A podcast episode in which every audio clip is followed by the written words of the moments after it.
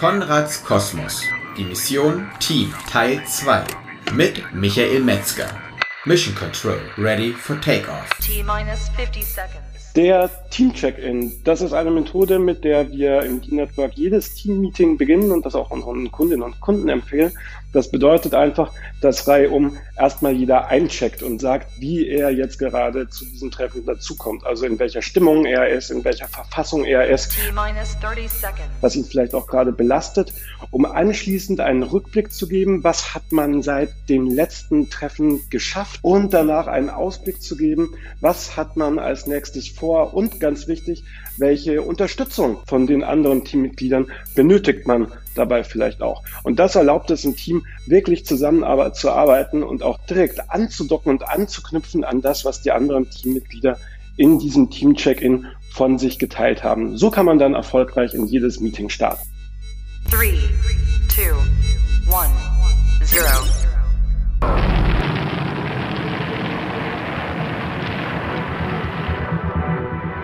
Konrads Kosmos, der Podcast des Gründungsservices der Filmuniversität Konrad Wolf. Wir, das sind Iskander und Charlotte, besprechen in dieser zweiten Episode zum Thema Teams mit dem Design Thinking Coach Michael Metzger, welche unterschiedlichen Teamtypen es gibt. Denn im Uni-Alltag als auch im Beruf finden wir uns oft in diversen Teams wieder, die ja zusammen erfolgreich ein gemeinsames Ziel erreichen wollen. Wie wir dementsprechend mit den unterschiedlichen Teamtypen umgehen, das verrät uns Michael im Interview. Also, los geht's! Erstmal hallo Michael, danke, dass du heute wieder bei uns bist. Hallo, ich grüße euch. Michael, in der letzten Folge wurde ja klar, dass erfolgreiches Teamwork ein gemeinsames Ziel hat, dass man auch schnell praktisch werden sollte und schnell ins Arbeiten kommt und dass man dann diese Zusammenarbeit auch stetig reflektiert. So, jetzt ist ja ein Team erstmal am Anfang ein Zusammenschluss von verschiedenen Individuen. Gibt es wiederkehrende Teamtypen? Es gibt auf jeden Fall wiederkehrende Teamtypen, also unterschiedliche Persönlichkeitstypen, aus denen ein Team zusammengestellt ist. Ne? Das ist, glaube ich, was du meinst. Und die Dynamik bedingt ja dann, wie das Team unterwegs ist. Und es gibt da sehr viele unterschiedliche Persönlichkeitsmodelle aus der Arbeits- und Organisationspsychologie, die da draußen rumgeistern. Vier Archetypen oder 16, das nennt sich dann 16 Personalities. Ich glaube, im Grunde sind tatsächlich immer vier unterschiedliche Parameter ausschlaggebend. Und das ist introvertiert, extrovertiert, diese Achse. Und das ist die Ergebnis versus personenorientierte Achse. Introvertiert versus extrovertiert ist ja klar, kennt man. Ziel, ergebnisorientiert versus personenorientiert orientiert heißt, was ist mir wichtiger, dass ich das Ergebnis erreiche und zwar um jeden Preis. Dann bin ich eher der Pragmatiker, der auf der Sachebene unterwegs ist. Oder ist mir wichtiger, dass ich eine gute Zeit mit dem Team erlebe und ich gehe eigentlich überall mit, ob wir jetzt links abbiegen oder rechts. Ich habe da vielleicht eine Vorliebe, aber Hauptsache dem Team geht's gut. Das sind so die vier unterschiedlichen Grundtypen, mit denen ich in meiner bisherigen Beratungsarbeit eigentlich immer ganz gut gefahren bin. Wie finde ich dann meinen Teamtyp selber heraus? Also man ist ja nicht immer so reflektiert im ersten Moment also wie findet man vielleicht proaktiv seinen Teamtypus heraus? Also ich glaube, die meisten Menschen, die haben da schon ein ganz gutes Bauchgefühl dafür. Wenn man mal so nachdenkt, wann man in der Vergangenheit, in der eigenen Biografie auch in Konflikte gekommen ist, ne? in der Referatsgruppe oder in der WG oder im Freundeskreis oder in der Familie, dann sind da schon gute Indizien dafür, welcher Teamtyp ich wahrscheinlich bin. Ansonsten gibt es Tests online. Wie gesagt, es gibt diese 16 Personalities, das sind 16, die sich aber auf diese vier berufen und die nochmal anders ausdifferenzieren ausprobieren. Also es sind dann vier mal vier. Da kann man online so einen schönen Multiple-Choice-Test machen und sich dann auch eine Auswertung besorgen. Und in dieser Auswertung steht dann auch, mit welchen anderen Teamtypen man potenziell in Konfliktsituationen kommen kann und wie man diese Konfliktsituationen gut lösen kann. Und das ist tatsächlich eine sehr schöne Anleitung. Man denkt ja, Konflikte sind immer sehr einzigartig. Und das, was mir gerade mit meinem WG-Mitbewohner passiert, das ist nur zwischen mir und meinem WG-Mitbewohner. Das stimmt aber nicht, sondern da sind tatsächlich zu 90 Prozent sind das wiederkehrende Konfliktsituationen, die sich halt auf diese Teamtypen äh, zurückführen lassen. Also spannend finde ich halt auch, es gibt äh, Primär-Teamtypen oder Primärrollen und Sekundärrollen. Niemand ist eigentlich nur einer von diesen vier Typen, sondern man hat immer so, auch bei solchen Tests hat man immer so zwei mögliche Antworten, mit denen man sich eigentlich wohlfühlen würde und weiß dann nicht so genau, soll ich jetzt die erste oder die zweite ankreuzen. Und das liegt daran, dass man halt eine Primär- und eine Sekundärrolle hat. Und die Primärrolle, die spielt man meistens aus und die Sekundärrolle, die spielt man dann immer aus, aus, wenn die Primärrolle schon vergeben ist. Also wenn ich jetzt ein total extrovertierter, ergebnisorientierter Typ bin, der immer aufs Gas tritt, damit man das Team schneller, höher und weiter kommt. Und neben mir im Team ist aber jemand, der ist genau derselbe Persönlichkeitstyp, aber noch lauter und noch schneller als ich. Dann würde ich kurz versuchen, diese Rolle im Team für mich zu beanspruchen, würde dann merken, oh, funktioniert irgendwie nicht. Der andere, der ist ja noch, noch viel extremer als ich. Und dann würde ich auf meine Sekundärrolle zurückfallen. Auch weil ich vielleicht sehe, dass sonst irgendwas vakant ist, also offen bleibt im Team. Denn klar ist, ein Team funktioniert dann gut, wenn die alle vier Rollentypen besetzt sind, weil jemand muss immer darauf achten, dass man das Ziel nicht aus den Augen verliert. Und jemand anders muss aber auch immer darauf achten, dass es dem Team gut geht und sich jeder wohlfühlt, weil es sonst zerbricht. Ne? Und deswegen ist wichtig, dass diese vier Rollen alle gleichermaßen besetzt sind. Und wenn dann jetzt zwei ergebnisorientierte, extrovertierte Leute da drin sind und einer von den beiden merkt, dass aber niemand auf die Teamzufriedenheit achtet und sich dann da auf seine Sekundärrolle besinnt, dann ist das langfristig für das Team auf jeden Fall sehr gesund. Nehmen wir jetzt mal an, wir machen jetzt diesen 16 Personalities Test und an den einen Tag bin ich total gut drauf und die Welt ist in Ordnung und dann kommt ein ganz gewisses Ergebnis dabei raus und an einem anderen Tag in einer anderen Stimmung bin ich auf einmal eine andere Persönlichkeit. Bin ich komisch oder ist das normal? Nee, das ist völlig natürlich. Deswegen deswegen sagte ich ja schon, dass tatsächlich die Rolle und die Persönlichkeit so ein bisschen getrennt voneinander betrachtet werden dürfen und könnten. Die meisten Menschen haben tatsächlich so eine Primärrolle, die am meisten ihrem Naturell entspricht. Und jetzt ist das Wort meistens aber wichtig, weil meistens heißt halt nicht immer. Und wenn ich eigentlich der total fröhliche, extrovertierte Mensch bin und jetzt hatte ich aber einen schlechten Tag, weil meine Freundin hat sich von mir getrennt, dann habe ich jetzt eine andere Persönlichkeit heute im Team. Deswegen ist aber dieser Team-Check-In so wichtig, damit die anderen Teammitglieder wissen, in welcher Rolle sie mich jetzt heute hier antreffen und wie sie mit mit mir umgehen sollen. Das haben wir ja in der letzten Folge schon gehabt, dass es ja diese Transparenz oder diese offene Kommunikation, das ist der beste Boden für erfolgreiches Teamwork. Gibt es einen Modus, in dem man dann diese Rollenverteilung so offen, transparent kommuniziert oder sagst du, das entwickelt sich eh heraus? Oder gibt es dann eine Möglichkeit, das auch offen zu kommunizieren, dass diese Rollen auch immer gut verteilt sind? Also ein Team funktioniert besser, wenn das ganze Team sich über diese Rollen und die Existenz von diesen Rollen bewusst bewusst ist und man das auch transparent machen kann. Weil dann ist es nämlich möglich, in einem Konfliktfall auf eine Metaebene zu gehen und dann nicht zu sagen, oh, ich finde dich jetzt aber richtig kacke, was du gerade sagst, sondern dann zu sagen,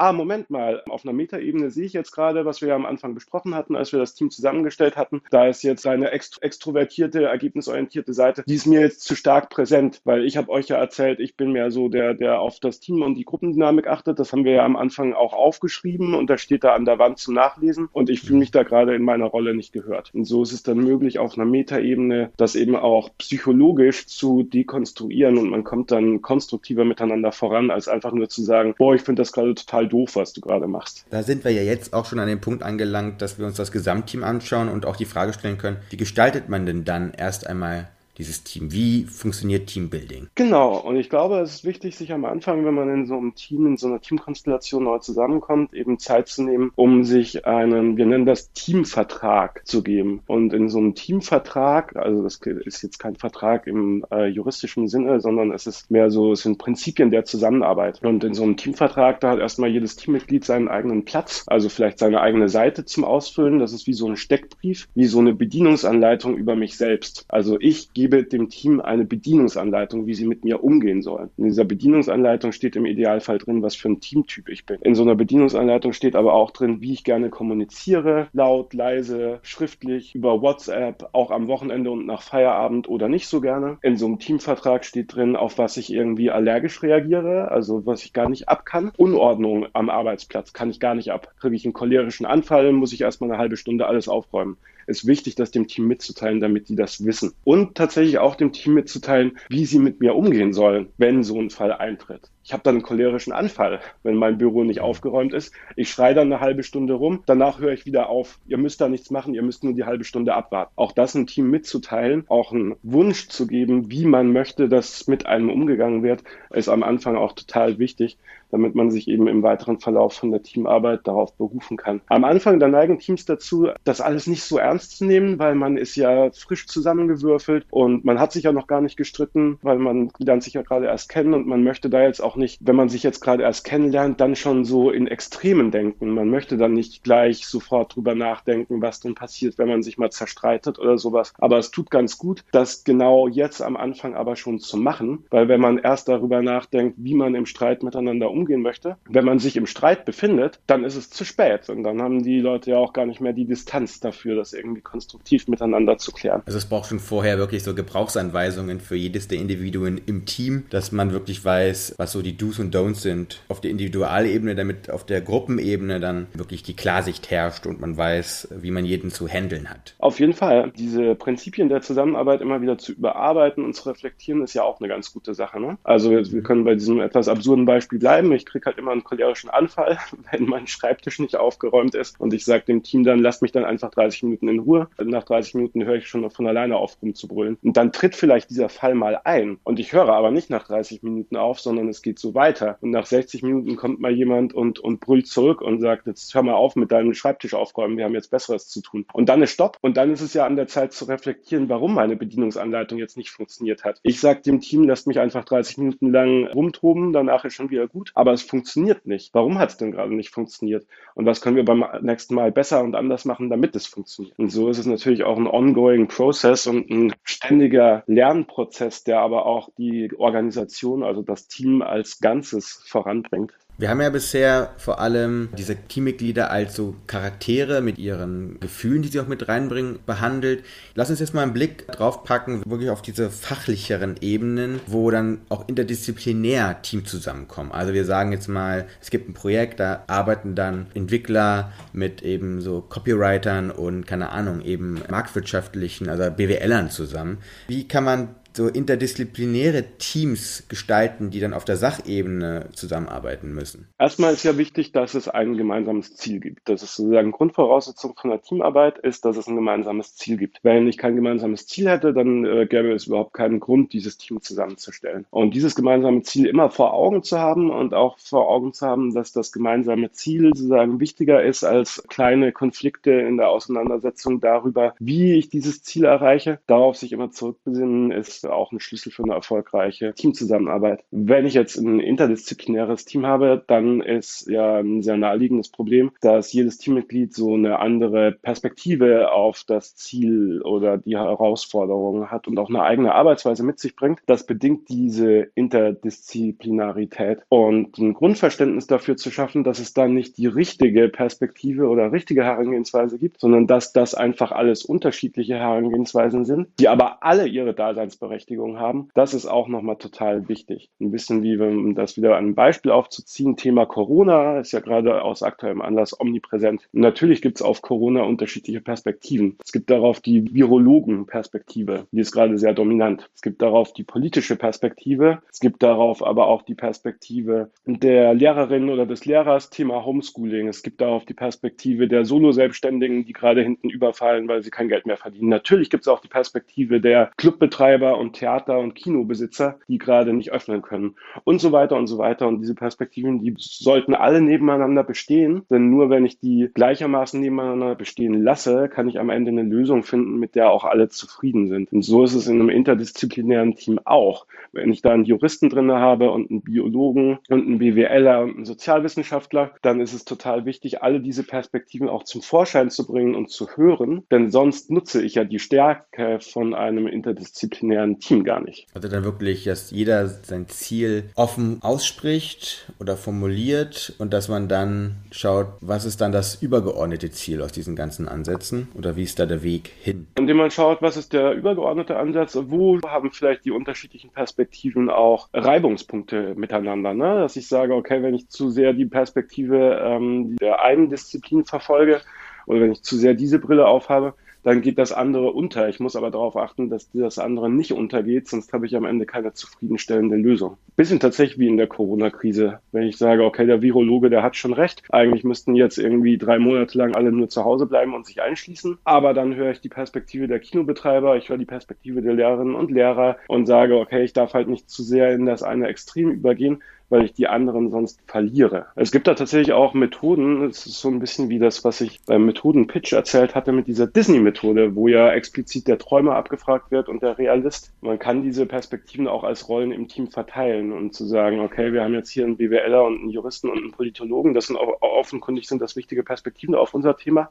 Und jetzt versucht aber jeder mal die Perspektive des anderen einzunehmen, auch um nochmal den eigenen Horizont zu erweitern. Also eigentlich ein ganz interessanter äh, Punkt, dass man wirklich sich dann begreift als eben dann zum Beispiel der BWLer oder als der Kreative oder wie auch immer. Und das ist in dem Sinne noch ein Rollenspiel, um zu schauen, weil man ist ja trotzdem, auch wenn man dann den Kreativling tut, ist man dann ja trotzdem der BWLer und dann zu schauen, in sich selber drin, wo gibt es da vielleicht Überschneidungspunkte. Ne? Also dieses Auseinandersetzen eigentlich mit dem anderen ist das Entscheidende dabei. Genau. Und auch das Verständnis dafür, dass ja eine Rolle und eine Person durchaus auch getrennt voneinander betrachtet werden können. Ne? Klar, ich bin dann vielleicht der BWLer im Team, aber meine Persönlichkeit macht ja nicht nur aus, dass ich ein BWLer bin. Vielleicht bin ich auch kreativ und habe halt ein kreatives Hobby, das jetzt in der Teamkonstellation aber nicht so eine große Rolle spielt, aber ich habe eine kreative Ader und ab und zu kann ich mir dann auch erlauben, in einem Team auch die einzusetzen, ohne dass die BWLer-Perspektive im Team verloren geht, nur weil ich sie als Persönlichkeit gerade nicht ausspiele. Also nehmen wir jetzt an, wir haben jetzt unser Top-Team, die ein Ziel haben, in der es volle Transparenz gibt. Jeder weiß, wo der andere steht. Jeder weiß auch, was dem anderen irgendwie irgendwie auf die Nerven gehen könnte innerhalb dieses Prozesses. Alle Ärmel sind hochgekrempelt in dem Sinne. Jetzt zum Team Flow. Was sind da so Punkte, die äh, man unbedingt lassen sollte oder Punkte, die man unbedingt beherzigen sollte? Zum Team Flow finde ich wichtig, dass man Phasen der Teamarbeit definiert. Und zwar tatsächlich explizit definiert mit, es gibt einen Time-Timer bei uns im Design Thinking, das ist einfach eine Stoppuhr. Das ist quasi eine visualisierte Stoppuhr, kann man kaufen für 50 Euro. Damit kann man bis zu eine Stunde timen. Und das Ding hängt dann an der Wand und dann hast du so eine rote kreisförmige Scheibe, die immer kleiner wird, wie so ein Halbmond und dann nur noch ein Viertelmond und irgendwann ist die Zeit abgelaufen. Und das wirkt erstmal so ein bisschen wie im Kindergarten, weil alle können ja auf die Uhr gucken. Also warum braucht man so eine große rote kreisförmige Scheibe an der Wand zu hängen? Aber es hilft tatsächlich enorm, wenn man sich vor jeder Teamphase fragt, okay Leute, wir kommen wieder im Team zusammen. Was machen wir jetzt eigentlich? Wir haben eine Stunde Zeit. Okay, wir machen jetzt 15 Minuten Team-Check-In. Die Zeit läuft. Danach nehmen wir uns vor, was wir in den kommenden 45 Minuten noch erreichen wollen. Dann gehen wir arbeitsteilig vor und am Ende, wenn nur noch fünf Minuten übrig sind, kommen wir wieder in der großen Gruppe zusammen und präsentieren uns unsere Teilergebnisse. Und dann sind die einzelnen Arbeitsphasen klar definiert. Es ist für jeden im Team klar ersichtlich, was in welcher Arbeitsphase von einem erwartet wird. Und es ist ein Unterschied, ob ich eine Arbeitsphase habe, in der ich ins Machen komme, also in der ich produktiv bin, oder ob ich eine Arbeitsphase habe, in der ich auf der Metaebene evaluiere, wie die Arbeit gelaufen ist,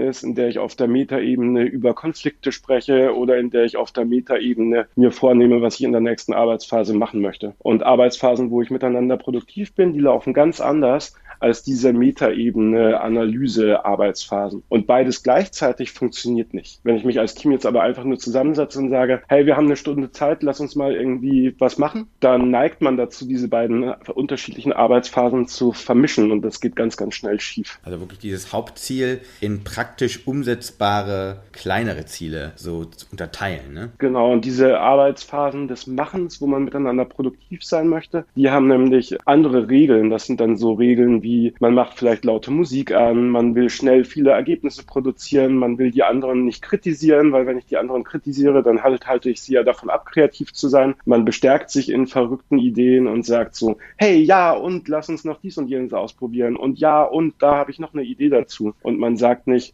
nein, aber bist du doof, das wird ja nie funktionieren, das ist in diesen produktiven Arbeitsphasen total schädlich. Aber auf der Metaebene, wenn ich in so eine Analysearbeitsphase gehe, ist genau das gewünscht, dass ich kritisch bin, dass ich selbst reflektiert bin, dass ich nachdenklich bin und dass ich nicht zu schnell voreilige Schlüsse ziehe. Das heißt, das sind zwei grundverschiedene Arbeitsmodi und deswegen ist es total wichtig, diese Phasen vorher zu definieren und klar zu sagen, was ist jetzt Sache und was nicht. Vielen Dank, Michael, bis dahin.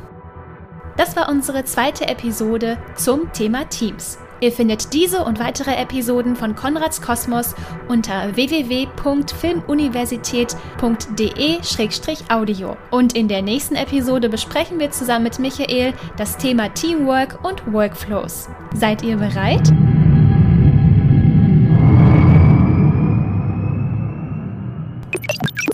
Gefördert durch das Bundesministerium für Wirtschaft und Energie im Rahmen von Exist.